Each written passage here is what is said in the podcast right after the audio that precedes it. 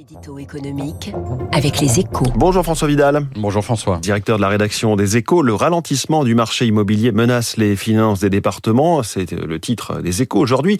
Une conséquence inattendue mais bien réelle de la baisse du nombre des ventes de logements. Oui, quand on entend euh, crise immobilière, on pense souvent à la réaction en chaîne que cela provoque sur la santé des professionnels du secteur, sur les projets des ménages et aussi sur le patrimoine des Français.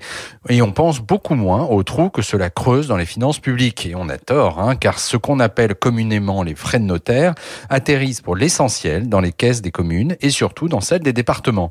Au total, ce sont près de 15 milliards d'euros qui sont ainsi tombés dans l'escarcelle des conseils départementaux en 2021. Une véritable manne dont 12% s'est envolé l'an dernier et qui se contraste de, qui se contracte de près de 20% depuis le début du printemps.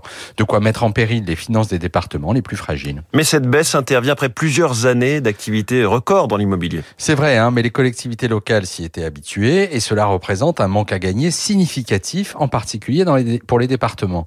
Le président du Conseil de l'Essonne alerte ainsi dans les échos sur le redoutable effet de ciseau que provoque cette baisse conjuguée à la hausse constante des dépenses sociales. De quoi alimenter l'augmentation de la fiscalité locale dans les prochains mois et tout particulièrement celle de la taxe foncière ou de la taxe d'habitation sur les résidences secondaires. Mais la dépendance des collectivités locales à l'immobilier n'est pas une exception dans la sphère publique. Hein. L'État aussi est tributaire de la du secteur. Au total, l'immobilier au sens large, c'est près de 90 milliards de recettes fiscales chaque année, soit plus que l'impôt sur le revenu. Autant dire que la pierre est un placement plus que rentable pour les finances publiques. François Vidal pour l'édito Eco. Il est 7h11. Y a-t-il des bonnes nouvelles sur le front de l'inflation?